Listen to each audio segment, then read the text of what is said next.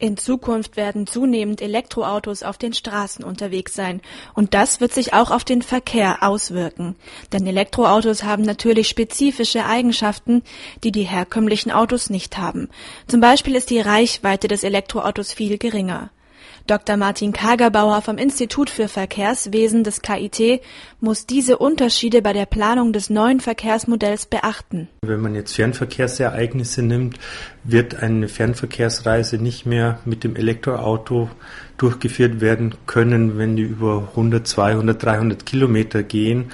Und da kann angenommen werden, dass sich zum einen die Verkehrsmittelwahl ändert, also dass auf Fernreisen dann zum Beispiel eher Bahn gewählt wird, wo heute noch mit dem Auto gefahren wird, oder dass dann auch Carsharing-Dienste äh, benutzt werden, um dann sich ein Fahrzeug zu leihen und mit diesem Fahrzeug dann diese weite Fahrt durchführen zu können. Wenn man beispielsweise nur kurz einkaufen fahren möchte, aber das Elektroauto ist nicht aufgeladen, wird man eventuell einen anderen Supermarkt wählen, der näher liegt.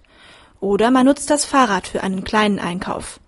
Auch die öffentlichen Verkehrsmittel werden wahrscheinlich stärker genutzt werden. Verhaltensänderungen wie diese möchte Martin Kagerbauer in dem Verkehrsmodell darstellen. Die Forscher und Mitarbeiter fangen deshalb demnächst an, die Menschen aus der Region Stuttgart nach ihrem Verkehrsverhalten zu befragen.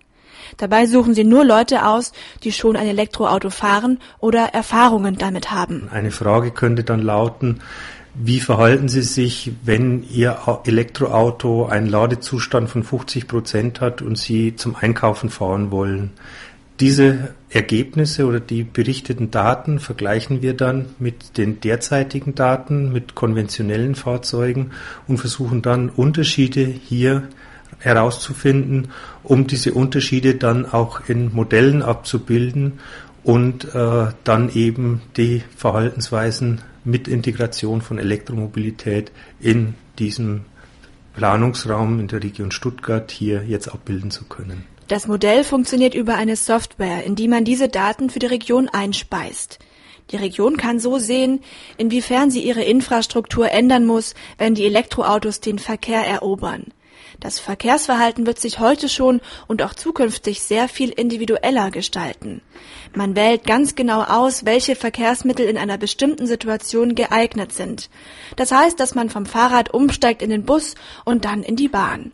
Oder man wird das Elektroauto mit öffentlichen Verkehrsmitteln kombinieren. Dieses differenzierte Verkehrsverhalten hängt auch mit der Entwicklung der Informationstechnologie zusammen. Ein wichtiger Punkt dabei ist natürlich auch die zunehmende Verbreitung von Information- und Kommunikationstechnologie, also solche Smartphones oder Handys, die internetfähig sind, wo man sich sehr leicht Kombinationen von Verkehrsmitteln oder Verbindungen dieser Kombinationen äh, übermitteln lassen kann, wo man sehr leicht diese einfachen Verbindungen rausfinden kann und wo man dann sehr selektiv verschiedene Verkehrsmittel nutzen kann, um möglichst günstig für einen von A nach B zu kommen. Bei einer Fahrtauskunft beispielsweise über eine App werden wir zukünftig noch mehr als heute mehrere Optionen angeboten bekommen.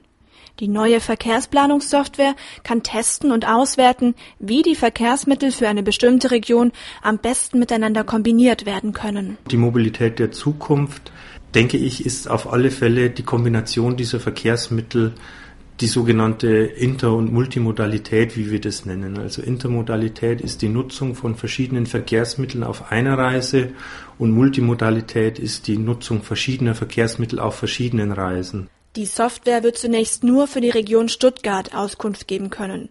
Die kann daran beispielsweise ablesen, wo sie Aufladestationen für Elektroautos und E-Bikes einrichten muss, wo Parkplätze gebaut werden müssen, wo Fahrradwege fehlen und wie sich das Netz der öffentlichen Verkehrsmittel anpassen muss.